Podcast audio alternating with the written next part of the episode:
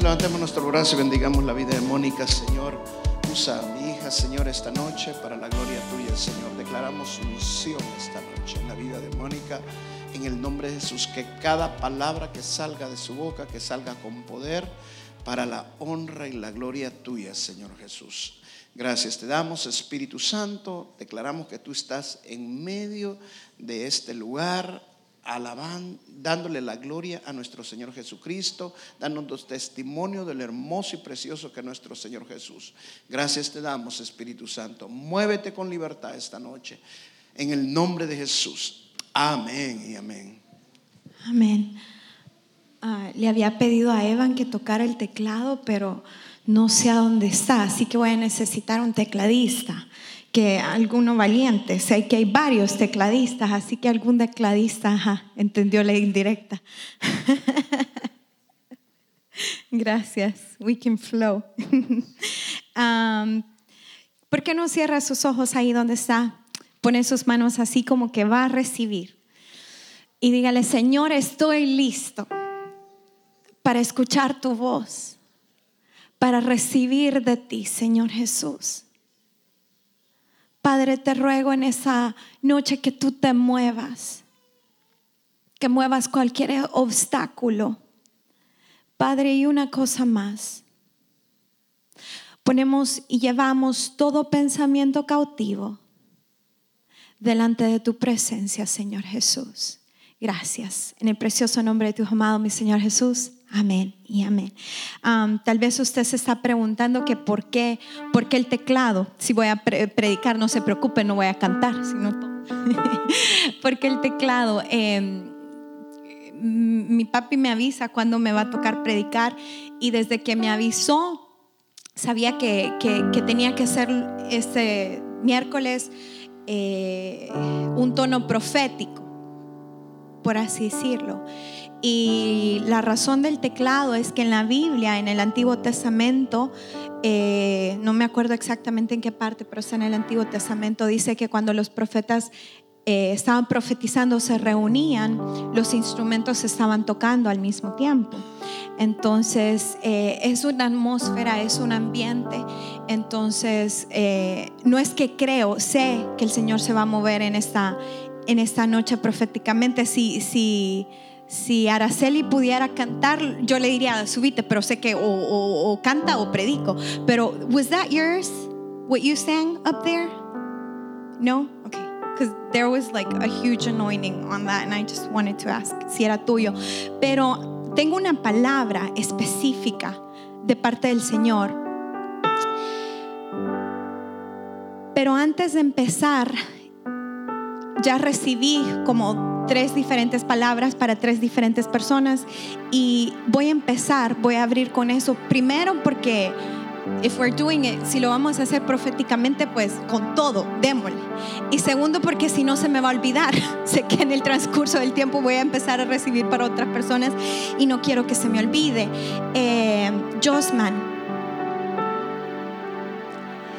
Y si lo digo en inglés, Alex, tú lo traducís allá, yo lo voy a decir como lo estoy recibiendo y lo voy a traducir al mismo tiempo, pero no te vayas a asustar si lo digo en inglés. That's all I'm saying. Eh, lo que escuché en el Espíritu específicamente de parte del Señor fue esto. You know you can't run anymore. Sabes que ya no puedes correr, dice el Señor. Cuando, cuando te vi, vi a Walter y, el Señor se está preparando para hacer algo en tu vida. Te, va a levantar, Josman, de una manera que no tenés idea. Y otra cosa que también recibía es que ya nadie te va a tener que andar siguiendo, era la palabra específica que escuchaba de parte del Señor para traerte a la iglesia, sino que vos vas a buscar de la presencia del Señor, vas a tener sed, va a ser como una droga, que, que, no podés vivir sin eso. Dice, ya nadie más te va a obligar, ya nadie más te va a buscar, sino que vas a ser tú mismo el que vas a buscar la presencia del Señor. Eh, hermano, lo que veía de parte del Señor es que usted ha sido traído a esta casa para ser padre. Eh, me imagino, no, no estoy segura si eso es exactamente, pero cuando solo vi la palabra padre, pero me imagino que padre para jóvenes. A veces dentro de nuestra iglesia hay jóvenes que literalmente no tienen papá en casa, pero específicamente la palabra que vi sobre su vida fue padre. El Señor lo ha traído a esta casa para que usted sea padre. Y otra cosa que el Señor me revelaba y me decía es que viene un tiempo de crecimiento exponencial sobre su vida. Si el año pasado usted pensó que había crecido eh, en el conocimiento de la palabra o espiritualmente, viene un, meses, ni siquiera un año, sino que viene meses de que usted va a dar un crecimiento espiritualmente como nunca lo había tenido en su vida. Así que prepárese. Mr. Rudy, I saw a palm tree. y le empecé a preguntar al Señor por qué estaba viendo una palmera. Y el Señor me dijo this specifically there's provision over your life. La palmera está en medio del desierto y es un árbol que in the midst, a pesar de todo su, su alrededor, eh, they can bear fruit. No se mueren and they can bear fruit. There's provision over your life. There's always been that. El Señor has called you to be a palm tree. Y, y there's growth in your business. I saw that there's there's going to be more growth. So if you're already la otra cosa que escuché is there's more uh, viene un anointing. Other thing I heard, la otra cosa que escuché is wisdom. Aid to give wisdom to other people. Entonces prepárese. Approach people y, y you're gonna have something. aunque a pesar de las circunstancias, you're, you're a palm tree. Lily, lo que escucha específicamente el Señor es, Did you think I made you bold and not have a purpose for that? ¿Pensás que te hice valiente y no tenía un propósito con eso? Dice el Señor, te he llamado para que seas mentora. Y viene un tiempo de preparación sobre tu vida. Así que lo que el Señor dice, te, llamé a ser valiente, pero no es que no tenga propósito con eso. You've tried to quiet. El Señor dice, a veces tú has tratado de, de, de, bajarle volumen a esa área de tu personalidad. Y dice el Señor, no se trata de bajar el volumen, se trata de meterlo en la presencia del Espíritu Santo y dejar que Él ocupe esa área. Pero viene un tiempo de preparación. Again, el Señor dice, Do you think I made you bold without a purpose? No, I didn't. Eh, estamos viviendo tiempos bastante extraños. Creo que esa sería la palabra. Extraños, ¿por qué? Tenemos dos candidatos a presidente que uno dice, y ahora, ¿quién podrá ayudarme? es un tiempo bien extraño el que está viviendo nuestra nación. Y la palabra que el Señor traía en esta mañana tiene un poco, un poco que ver con eso. ¿Por qué no me acompaña? A Romanos capítulo 14.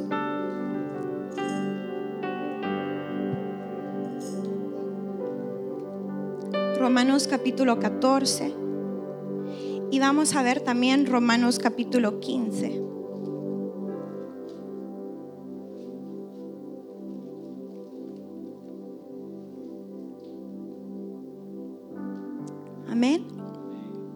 Ok, vamos a leer en el verso 1. ¿Les parece? Vamos a saltar un poco.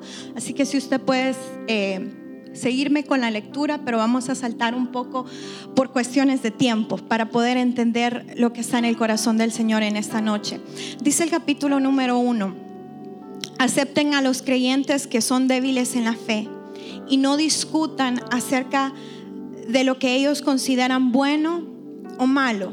Por ejemplo, un creyente piensa que está bien comer de todo, pero otro creyente con una conciencia sensible come solo verduras. Los que se sienten libres para comer de todo no deben menospreciar a los que no sienten la misma libertad. Y los que no comen determinados alimentos no deben juzgar a los que sí los comen, porque a esos hermanos Dios los ha aceptado. Amén. La primera parte de esta noche es entender claramente la diferencia. Hay una parte en Salmos que me encanta que dice que el Señor nos ha escogido o el Señor nos ha llamado para hablar por los que no pueden hablar. Eh, hay una diferencia, la, la Biblia hace algunas diferencias cuando se trata a los no creyentes y cuando tratamos con los creyentes. Entonces, en esta noche específicamente lo que estamos hablando, el verso 1 está hablando de cómo tratar con la familia de la fe. No a la gente que está afuera, o sea, no con el no creyente, sino que está hablando específicamente en casa. ¿Cómo trato con mi hermano cristiano? ¿Cómo, le hago? Y varias cosas en esta primer parte que leímos. De primero dice que creo, creo que hay otra versión que dice, habla sobre madurez, pero la nueva traducción viviente dice con los creyentes que son débiles de la fe. Pero también pudiéramos decir con el creyente inmaduro, por así decirlo, porque también la palabra habla de la madurez espiritual y de la inmadurez. Pero aquí dice, lo primero que el Señor nos aconseja es que no discutamos, que no discutamos con ellos. La segunda cosa que el Señor nos insta es que no menospreciemos. Y la tercera cosa es que no juzguemos. Y me encanta una parte porque dice de que hay personas, cuando está hablando de comer, dice que hay personas que con una conciencia sensible. Vivimos en una era, en un tiempo, en una atmósfera, en un clima político bastante sensible. Vivimos en una era donde we have to be politically correct. Tenemos que ser políticamente correctos, de, no decir, de no, de no lastimar, de, de no ofender. Y aquí el Señor específicamente nos está hablando de eso, que hay personas que son sensibles.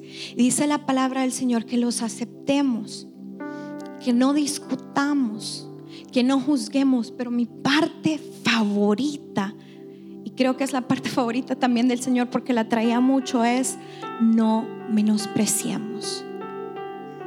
Es fácil menospreciar a una persona cuando esa persona hace las cosas diferentes, como las haces tú o como uno las piensa. Pero el Señor en esta noche nos quiere recordar que no menospreciemos. Y me encanta la otra parte porque dice, porque a esos hermanos Dios los ha aceptado. Si el Señor los aceptó, ¿quién soy yo? ¿Quién soy yo para juzgar? ¿Quién soy yo para menospreciar?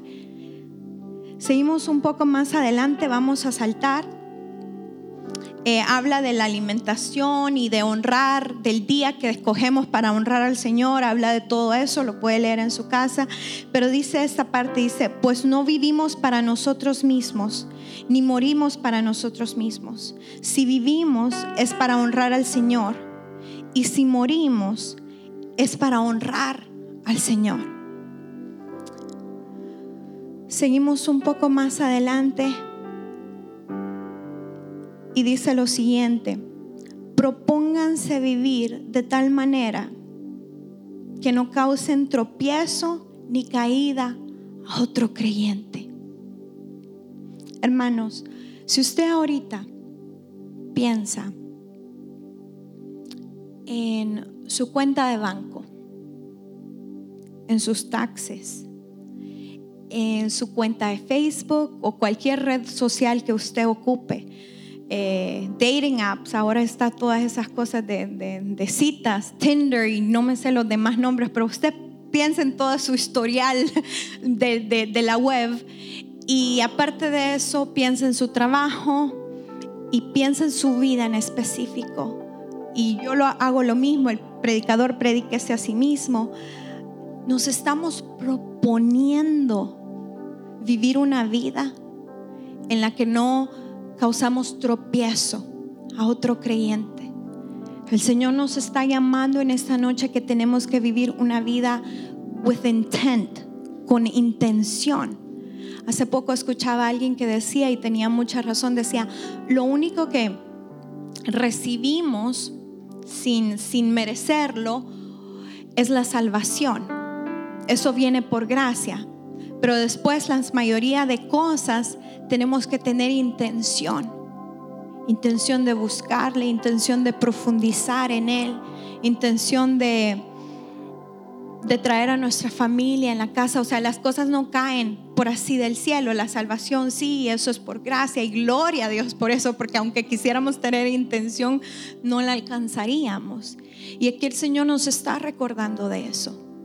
Estamos viviendo una vida with intent, estamos viviendo una vida con intención, nos estamos proponiendo, estamos honrando. veíamos esta parte que decía, si vivimos o si morimos, vivimos para el Señor. Eh, eh, ¿Está esto reflejado en nuestra cuenta bancaria? ¿Está esto reflejado en nuestros taxes? ¿Estamos reportando todo? A eso me refiero. ¿O estamos siendo tropiezo? Nuestras cuentas eh, de, los medios sociales. Estamos siendo tropiezo. La otra parte que también quiero leer es esta parte que trae, trajo mucha claridad hace años a mi vida. Y es la siguiente, dice que, pero si alguien piensa que está mal comer un alimento, entonces para esa persona está mal. Si otro creyente se angustia por lo que tú comes, entonces no actúas con amor si lo comes.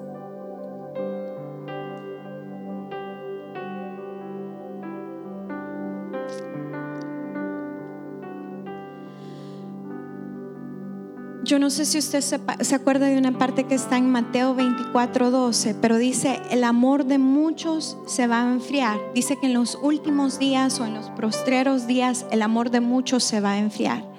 Y esta parte, cuando leía eso que dice que si otro creyente se angustia por lo que tú comes, entonces no actúas con amor si lo comes. O sea que aquí el Señor otra vez nos está aconsejando que si estamos con otra persona que por ejemplo no le parece cierta cosa y nosotros sabemos, porque a veces nosotros no sabemos si a alguien no le parece algo, pero póngale que usted sí sabe que a una persona le molesta algo.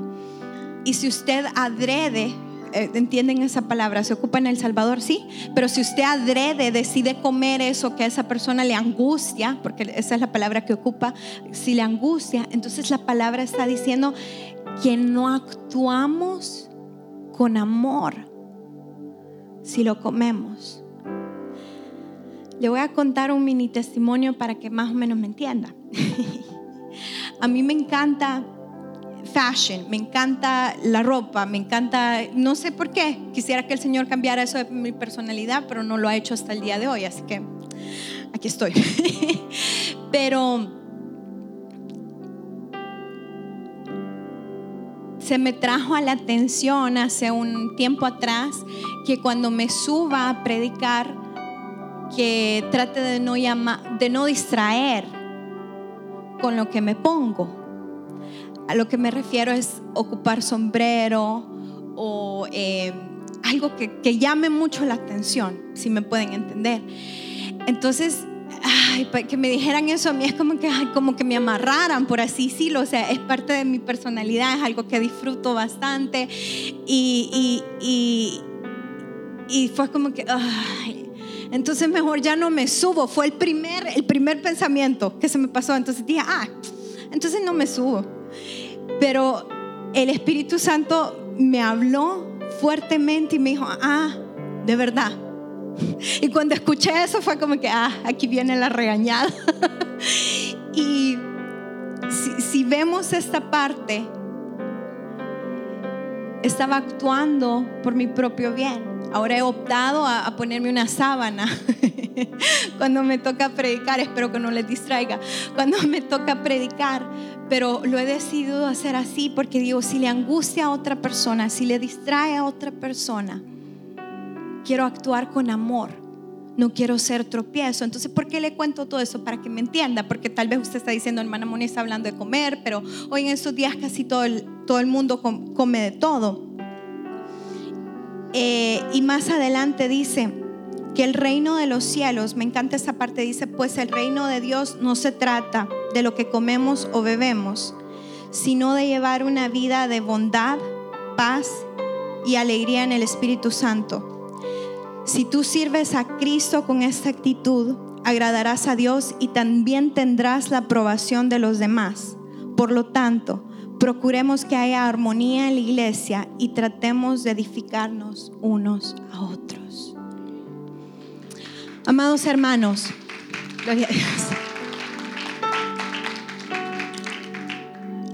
El reino de los cielos no se trata de cosas triviales, de la ropa que ocupamos, de lo que comemos, de, si, si, me teñí el pelo, si me pongo un arete, si, si me cambio el color, ¿me entienden? La Biblia está diciendo específicamente que de eso no se trata el reino de los cielos.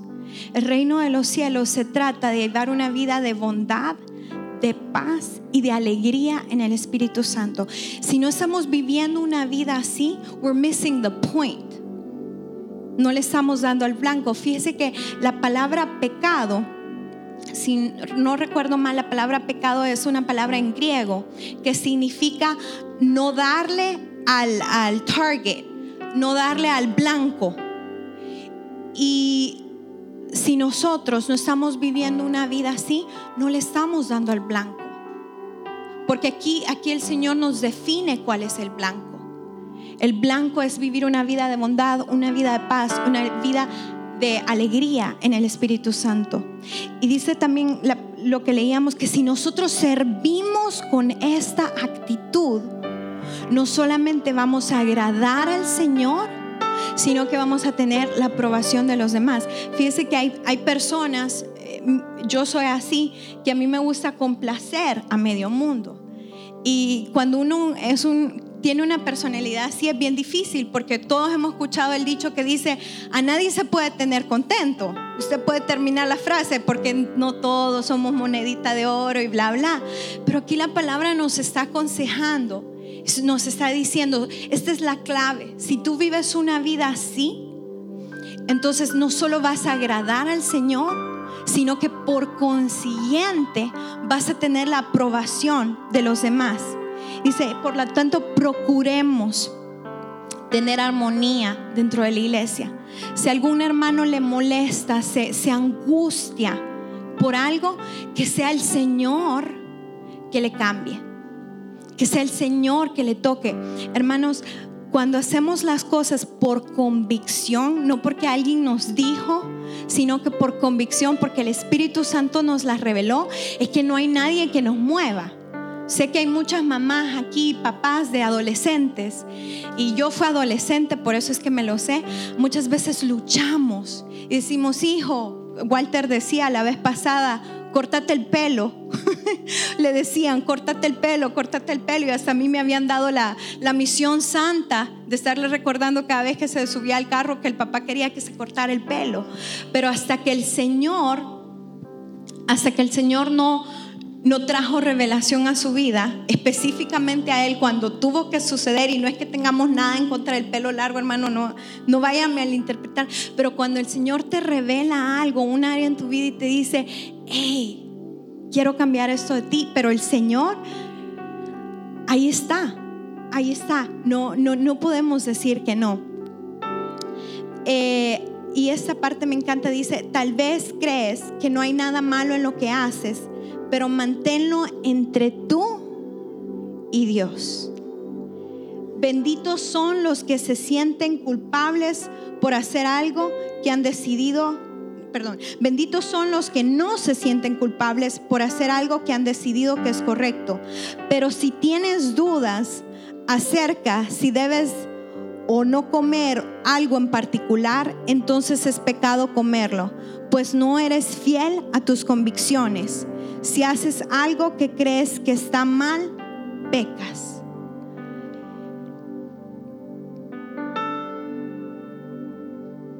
La palabra que escuchaba específicamente en esa noche de parte del Señor para la iglesia es, no tenemos que imponer a otros hermanos débiles de la fe. El que impone es Dios, no es la hermanita tal y tal o el hermanito tal y tal. El Señor se va a preocupar de imponer. Porque aquí dice, si algo a ti te parece que está bien, déjalo entre tú y Dios. Pero me encanta esa parte porque dice, si tienes dudas de algo, mira hermanos, el Espíritu Santo no nos deja.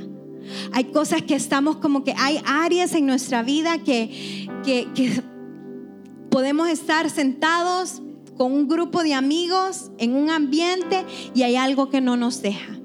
Y sabemos, y a veces lo queremos callar, como decir, nos arreglamos así, pero el Espíritu Santo no nos llega, no nos deja. Y llega un momento que trata con nuestras vidas. Y aquí la palabra del Señor lo dice, sé que si tú tienes dudas sobre algo, si no estás seguro si algo es malo o no es malo, la regla, y aquí lo dice la palabra, entonces es pecado. No lo hagas.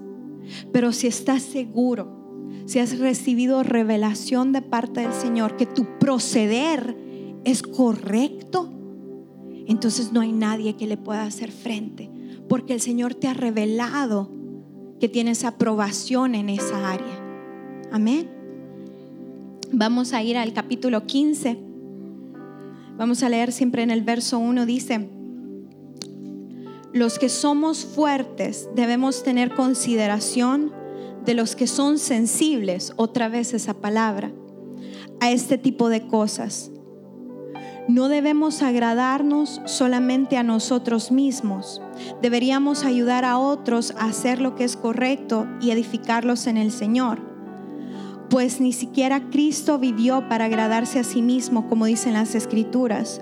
Los insultos de aquellos que insultan, oh Dios, han caído sobre mí. Amén. Entonces esta parte está diciendo que los que son fuertes en la fe tenemos que tener consideración de las personas que son sensibles.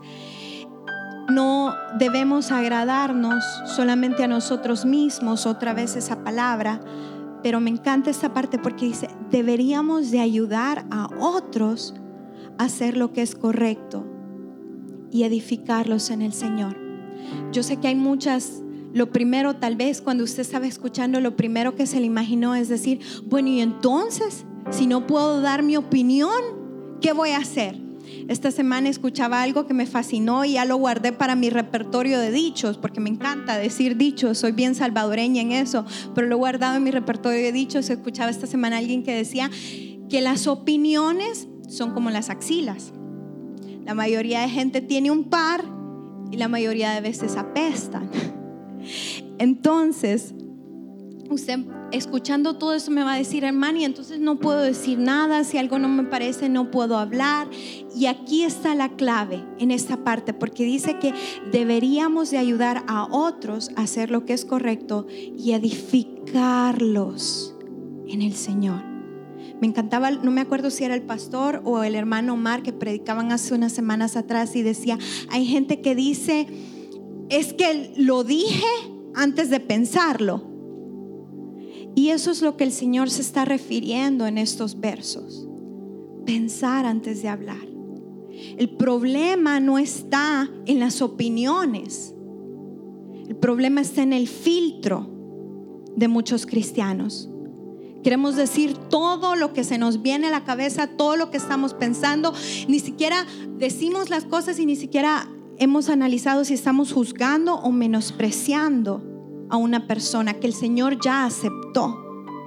Y ahora el Señor te está hablando a ti, mi hermano, me está hablando a mí y nos está diciendo, nuestra preocupación como fuertes, como maduros en la fe, es ayudar, edificar. Entonces el problema es el delivery cómo decimos, cómo traducimos las cosas.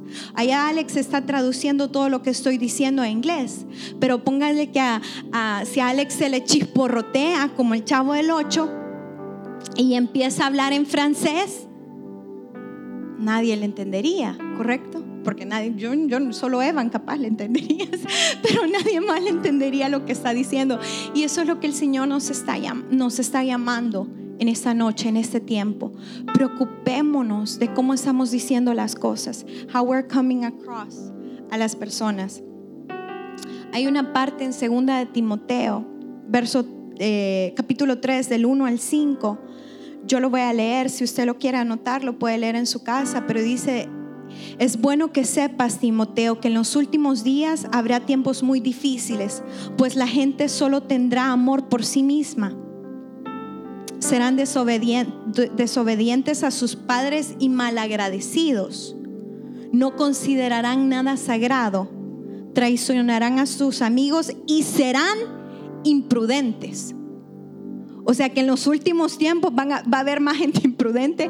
Sí, aquí lo está diciendo. Y cuando leía esta parte en la palabra, el Señor me acordaba de esto, porque dice que Cristo no vivía para sí, sino que si Él vivía, lo hacía por amor, lo hacía por otras personas. ¿Cómo estás viviendo tu vida? ¿Estás viviendo así como dice en segunda de Timoteo? ¿Estás viviendo para ti mismo? Porque el Señor quiere una iglesia diferente. Quiere una iglesia que ama, una iglesia que acepta. Y esa parte es hermosa porque dice, por lo tanto, de regreso en Romanos, dice, por lo tanto, acéptense unos a otros, tal como Cristo los aceptó a ustedes, para que Dios reciba la gloria. Cuando hacemos esto, cuando nos aceptamos, quien recibe la gloria es Dios. Nadie más, nadie más. Y cierro con esto.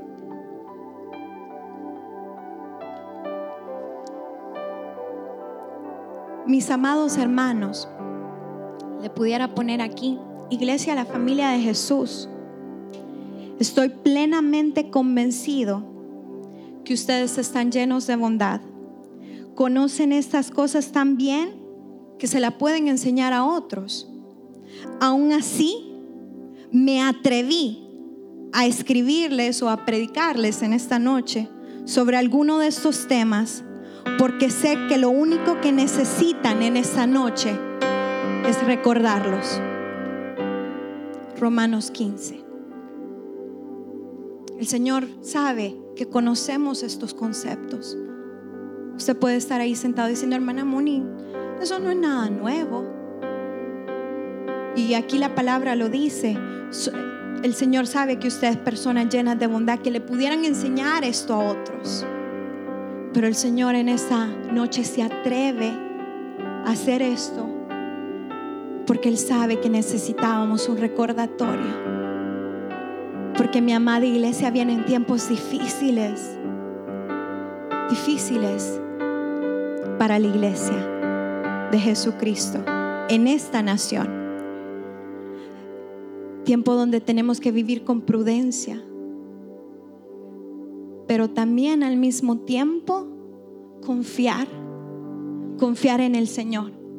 Saber que más fuerte es, este, es el que está conmigo que el que está allá afuera. Amén, amén.